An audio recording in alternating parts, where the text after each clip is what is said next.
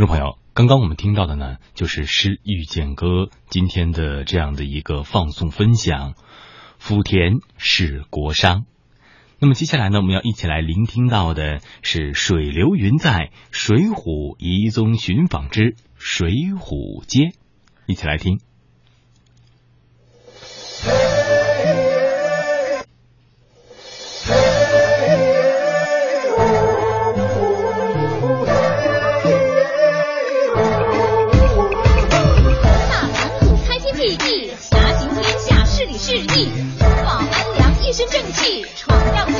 无人能敌，智慧在众屯结下，梁山多的是英雄。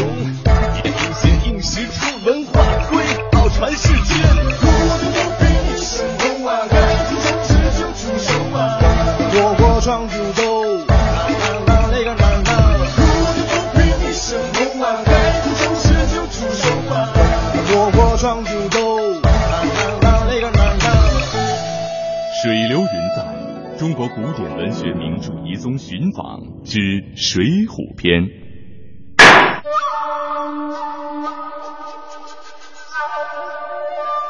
这宋江这个人不用我介绍，您都知道。人送绰号“呼宝义”“孝义”“黑三郎”“及时雨”，宋江宋公明。别看他在郓城县做一名小小的押司，但宋江是海椒。那个人平时行的正，走的端，正大光明。做任何事情，撂地下摔三节，四面见线，玲珑剔透。为了朋友，血性仗胆呐。用钱倾囊而赠，用人尽力帮忙。特别是宋江做这个押司，哎呀，好个疏财仗义的及时雨宋公明啊！哎，听这段评书，我们今天的节目应该跟宋江有关系吧？聪明，各位欢迎收听《水流云在中国古典文学名著遗踪寻访之水浒篇》，我是杨昶，我是维扬，还有我西村。哎，今天西村要带我们去哪儿寻访呢？呃，应该说是我和杨昶带你一块儿去。好，哎，去山东运城，这是英雄好汉的故里，去看一看。好。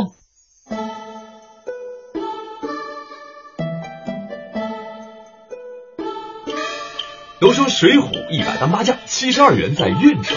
一部荡气回肠的《水浒传》，让运城这座鲁西南的小城以其尚武精神隐喻华夏数百年啊！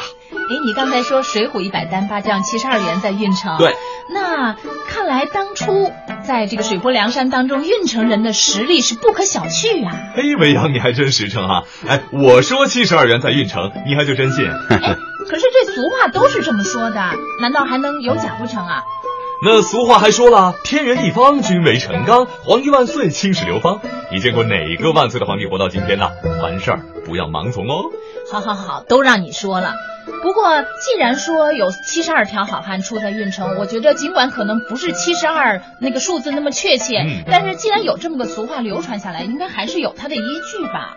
那就得我们的西村老师来指点迷津，道破端倪了。哎，不敢，咱们共同探讨这个。说这个《水浒》一百单八将，七十二员在运城。我们在整个采访过程中，走到哪都有人说。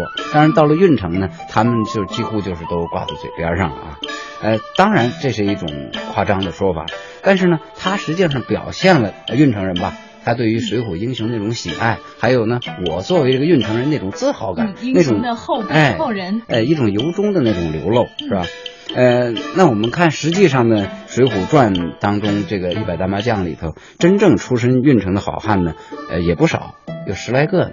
呃，虽然没有这个七十二名，是吧？呃，比方说像这个宋江、吴用。阮氏三雄、白胜什么都是啊，特别是这个做头一把交椅的，呃，这个宋江，他是运城人，呃，所以呢，呃，这样讲呢，呃，人们感觉也能够容易接受，说是呃七十二名在运城。我明白了，咱们今天啊名著遗踪寻访的主题这位主角肯定就是这位江湖老大宋江喽。啊我们所讲的故事也许更多。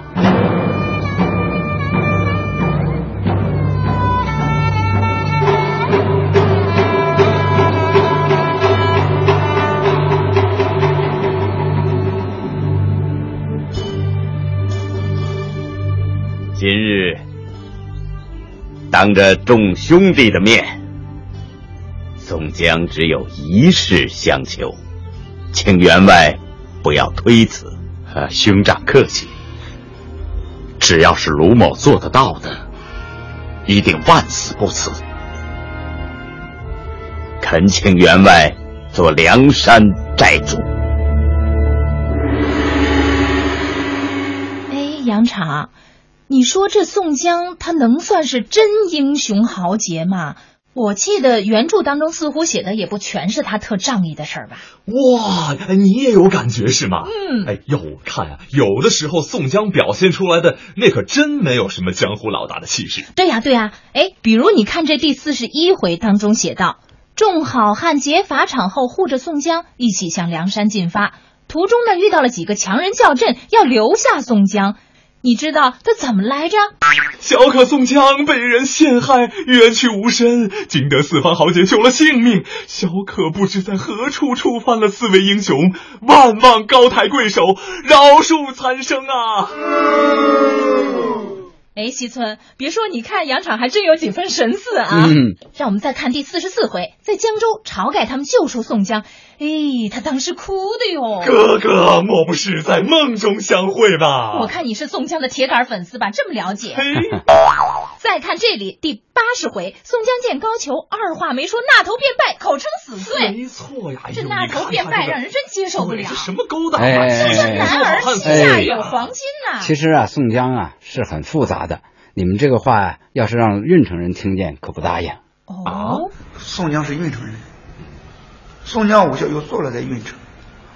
宋江毕竟是《水浒传》当中的第一把交椅，《水浒传》为什么在民间那么盛行，在民间那么受宠？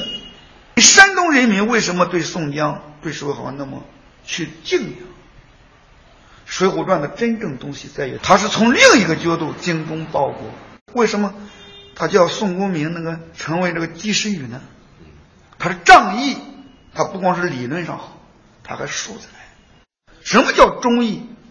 号称天下运城，忠义天下，运城是诚信的支援。宋江到了梁山，才有梁山的后续，才有从原来的王伦的聚义厅改为忠义堂，这是义士的生活。是一个小义向大义的过渡。对呀，所以说宋江是雄罗大志啊。他为什么在浔阳楼题反诗？那话的意思，对不对？当然这是历史小说。所谓民间为什么能这样去理解他？因为他就是仗义疏财，他是忠义之举，替天行道，他没做出不仁不义的事来。我们要屈之于民心，在农村谁要说宋江不好，那是不对的，对不对？宋江他他怎么不对了？为什么《水浒传》播出之后有把电视机砸的？我收了那么多的稿件，让我改名，不要这把山东人砸堂了了，怎么怎么的？但是人民群众心目中的宋江，他是英雄，他与关公相比美，他与岳飞相比美。岳飞是在前线。征杀保家卫国，他是这种方式。今天他就是纪委书记，他还是为了国家，对不对？说人你还是认为宋江是英雄，一百大麻将同样是英雄。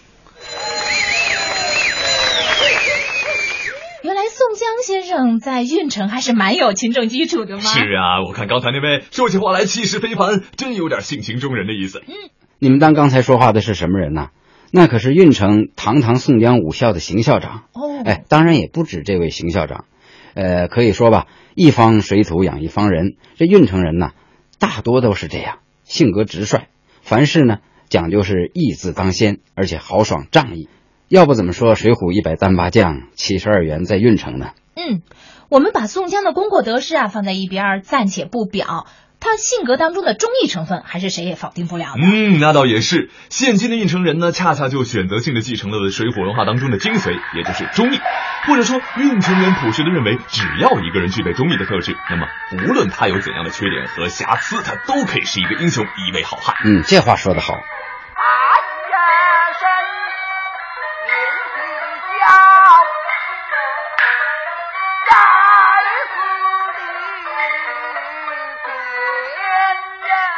哎，西尊，您这是从哪儿找来的老戏呀？这唱的是哪一出啊？听着，难道跟宋江有什么关系不成？那当然是跟宋江有关系了。当然，像这种戏啊，用不着怎么费劲的去找，因为在这个中国戏曲曲艺里面，呃，关于水浒的东西简直太多了。尤其是这出这个坐楼杀西，哦，这就是坐楼杀西。哎，可以说是一个经典的折子戏。呃，它实际上跟这个水浒呢既有关联，但是又有改编。比方说，他整出戏讲的就是宋江因为这个阎婆惜，呃，他的父亲死了，生活无着，宋江给他给了他钱，让他去殓葬了他的父亲。然后他出于感激也好，出于生活这个需要也好吧，阎婆就做主说，呃，找了个媒婆，说把我这个闺女，呃，说给宋押司吧，给他做做一个伺候他的人。实际上，当然就是一个小妾了。嗯，当然到了戏里面说的就悬了，说宋江还为这个阎婆惜建起了一个乌龙院，所以这个坐楼杀西呢，整出戏的名字就叫乌龙院。嗨，徐森老师，您这样讲，女孩子是听不明白的，太学究了啊！对，而且太没有卖点了。那你说，嗯，这个故事讲述了一段三角恋情，故事中有美貌的女子。有邂逅，有激情的迸发，有欺骗，有背叛，有暴力，有死亡，还有道德的审判和精神的鞭笞。啊，多么完美的矛盾冲突啊！那后来呢？那后来啊，后来你就得把这出戏看完了再说了。哎，当然，今天我们的时间有限，我们还是要领着你啊。到下一个地方去。您是说我们要借用一下哆啦 A 梦的穿越时空门了？我可没这么说。想什么呢？带你去宋江家看看。别忽悠我了，这都几百年了，宋江他们家还能在吗？在，当然在了。杨场的这个意思呢，呃，是说什么呢？刚才我们提到的宋江武校，他和郓城县的文体局联合开发了一个水浒文化主题的景区，叫水浒文化街。当然。呃，在这条街上可以找到宋江的家，当然还有张文远的家呢。是啊，真的，那还等什么？咱们快走吧。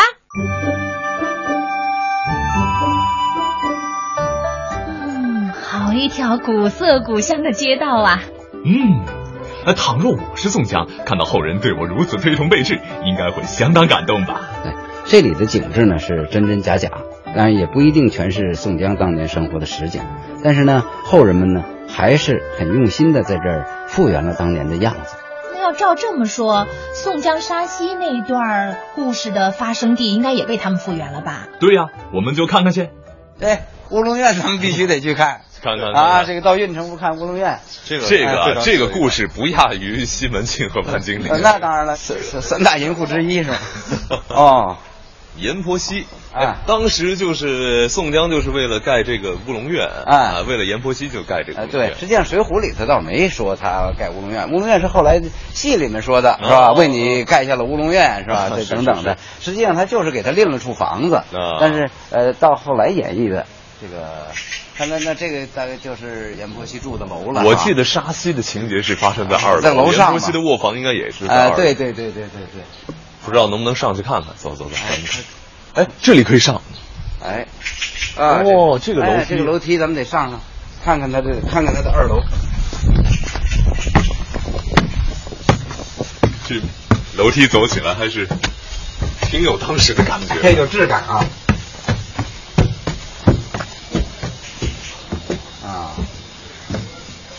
小楼视野不错，哎，这个临着街，感觉那那跟那个潘金莲他们家那房子也差不多。你你往下看看，潘金莲临着街的是一一个小窗子，还支了个棍儿啊啊！但是他这个呢，走廊是吧？比较明显了。哎，那那当然，人家那个阎婆惜、宋江毕竟比比武大郎有钱的多了。哎，武大郎那房子说不定还是租的人家房子呢。是，哎，宋江这是买下来的啊。这对面。呃，据他们现在说，安排的就是张文远他们家。是，嗯，那张文想偷窥阎婆惜，岂不是很简单啊？就是啊，嗯，这让我想起了当时的一一首诗，叫呃，你站在楼上看风景，看风景的人在楼下看你。明月装点了你的窗子，你装点了别人的梦。呃，把这诗搁到这儿，简直是亵渎。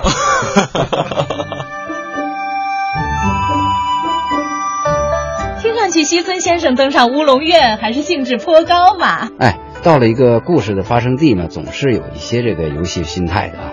不过要说乌龙院呢，在运城实际上还真是有迹可循。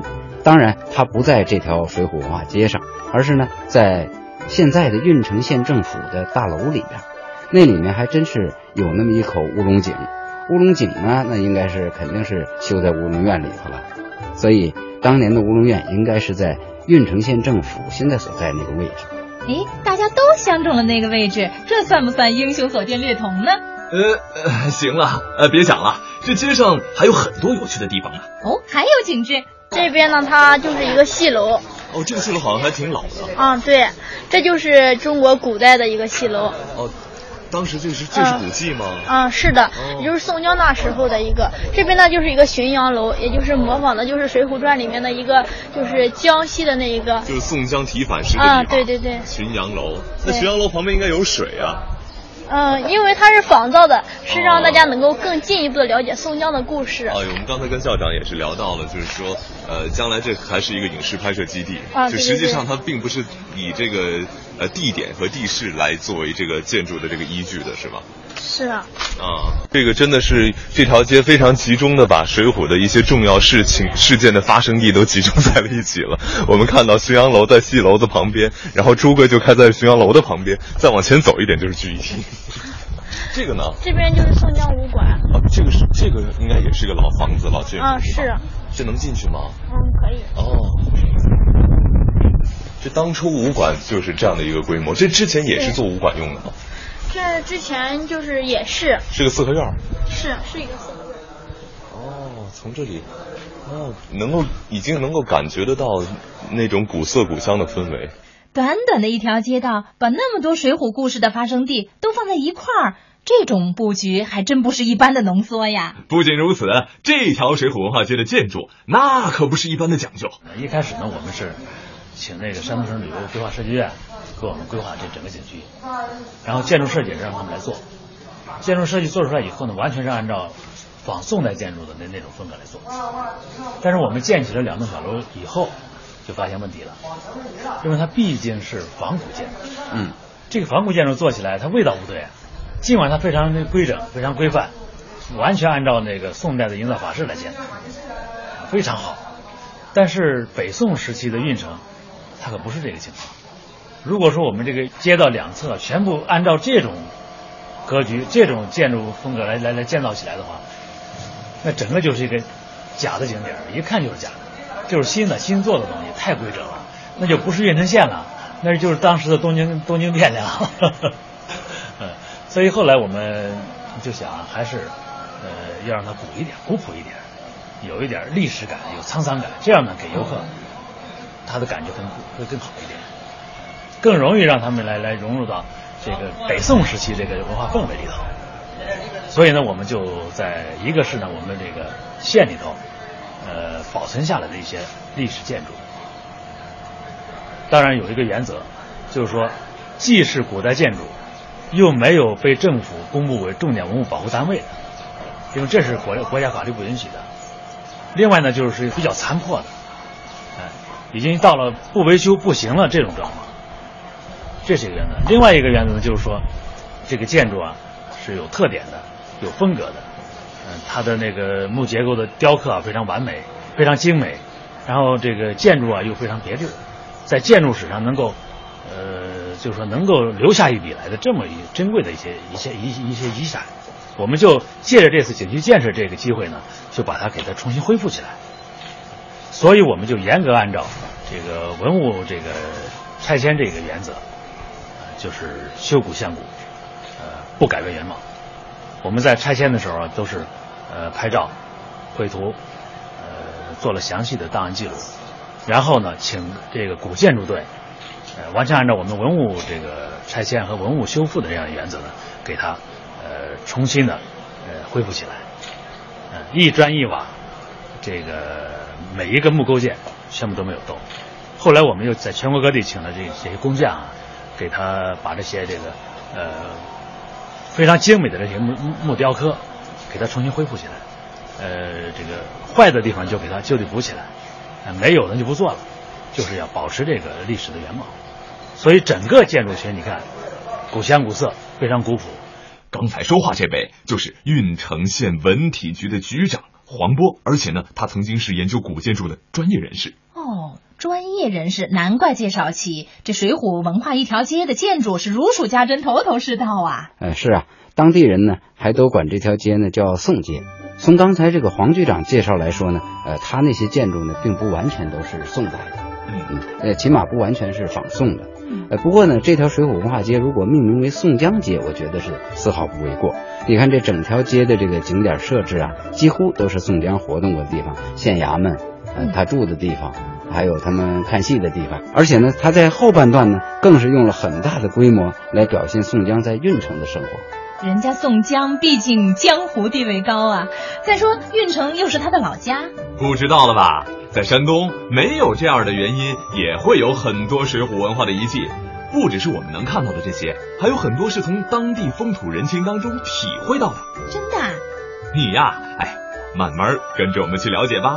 咦，真是美差！那下集我们去哪儿啊？下集呀、我就得跟你卖个关子了。呃，当然，我们还是在运城。好，那收音机前的各位听众朋友，千万别错过好机会呀、再会了。听众朋友，再会。再会。